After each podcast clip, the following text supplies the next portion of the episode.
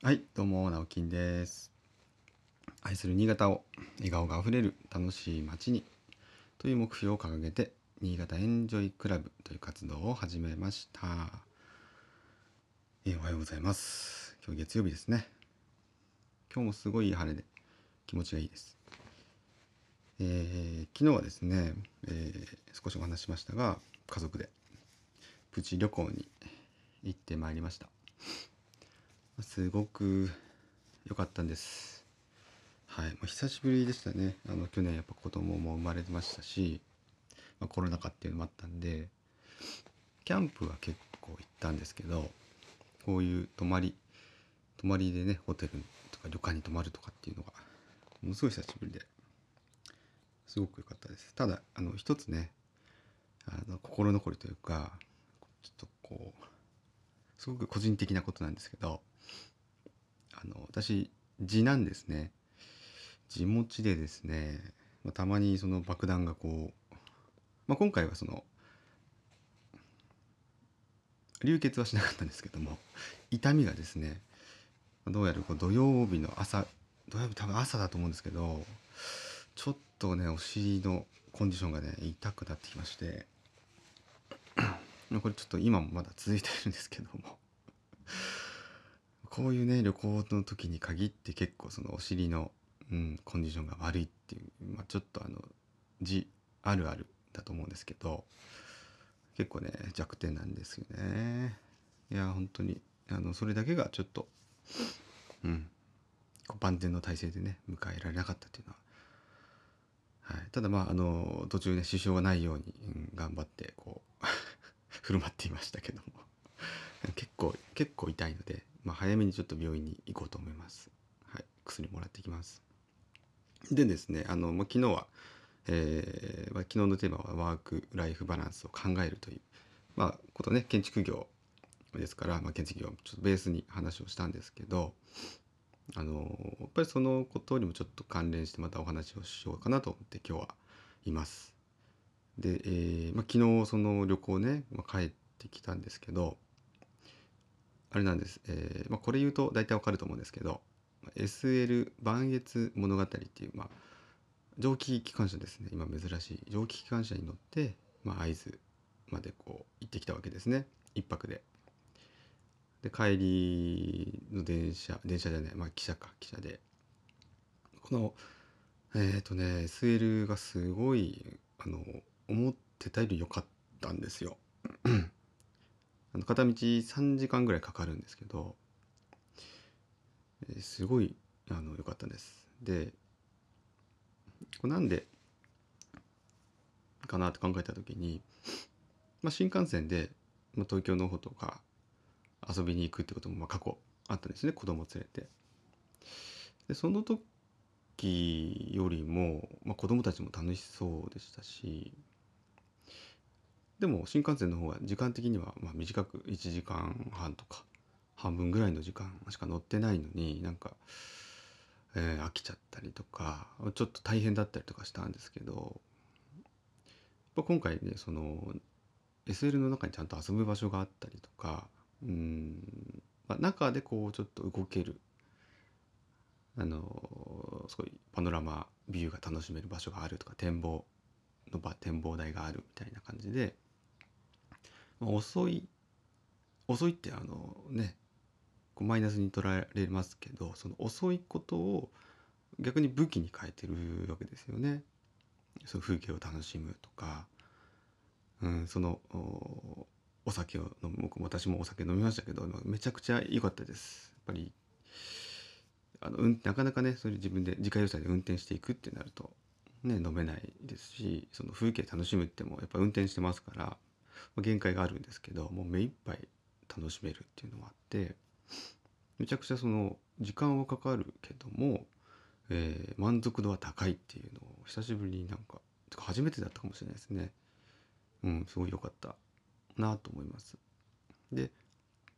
あの帰り帰帰ってきてねもうすぐ新潟に着くよっていう時に私トイレから戻ったら長男がねもうめっちゃ泣いてて なんかぐすぐすえぐえぐ泣いてて「どうしたん?」って言ったらなんかもうあの帰りたくなくて楽しすぎて泣いちゃ いちゃったって言って。ねえなんかめちゃくちゃ可愛いんですけどうちの長男5歳で。であの まあもう本当に楽しかったんでしょうね。なんかそれってもう親からしたら嬉しいじゃないですか。企画してね、まあ、あの妻を主体に企画したわけですけど今回。でみんなで行って楽しくて帰り泣いちゃうってまあなんか本当に純粋だなと思いましたしそういう時間をねこう作ってあげたっていうことはうん。で正直やっぱりまだねコロナウイルスがどうのこうのって言われてる中でちょっとやっぱりこう悩んだところもあったんですけどいや行こうよと、うん、ってってきたわけですけど、まあ、本当行ってよかったなって思います。その時間ってもうその何にも変えれないじゃないですか本当思い出。うん、で多分残る残ってくれるんじゃないかなと思いますし、まあ、頑張ってあの動画を撮ったりもしてねで昨日のあ一昨日の分は一昨日の夜にちゃんと編集してで昨日の分はちょっと編集できなかったんですけどなんかちゃんとそうやって思い出に残すとかっていうことをなんか改めてこう大事だなと思思いました。うん、であの別にそれこう自慢したいわけではないんですけどあのなんでこういう話をしてるかっていうと、えー、この前もちょっとお話しした私がボイシーというあのアプリで聞いている音声配信の、えー、アプリで聞いている大河内薫さんという方があの税理士さんなんですけどいろんな活動されてる方で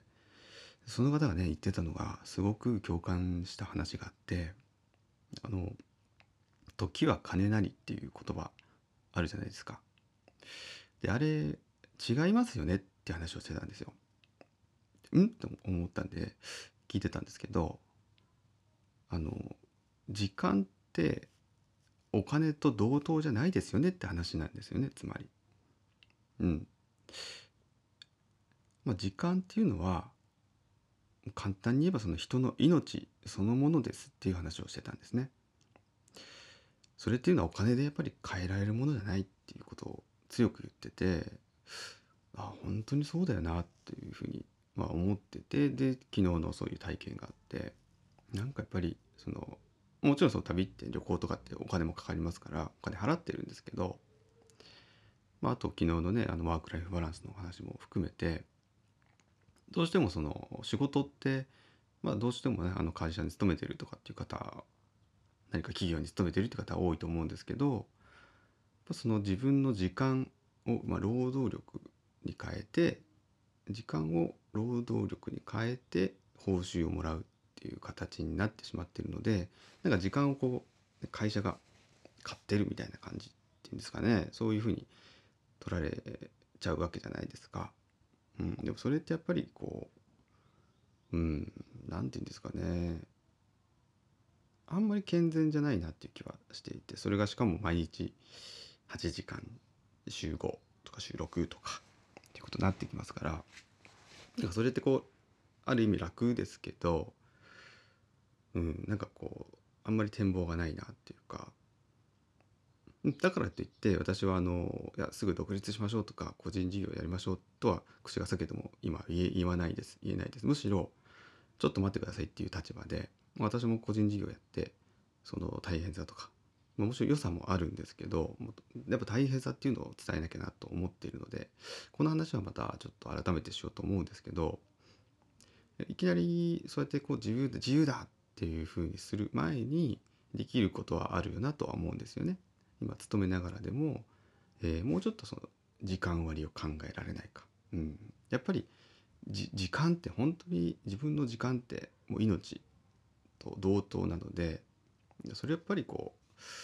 うなるべく無駄に使わないように、まあ、無駄に使わないってあれですけど私もねアニメとかもすごい好きなんで、まあ、ちょいちょい見てます、うん、でもそれはやっぱこう忙しい中でも、まあ、アニメ見てこう精神衛生を保ってるみたいなとこもあるのでんでかつ私もね時間めちゃくちゃ有効に使えてるかっていうとそんなことは言えないのでこれは自分のね自戒を込めてお話ししてますけどうんなんかあのみんなもっと自分の時間とか家族の時間大切にしようっていうお話でした。はい、えー、今日があなたにとって笑顔あふれる一日ありますように。それではまたバイバイ。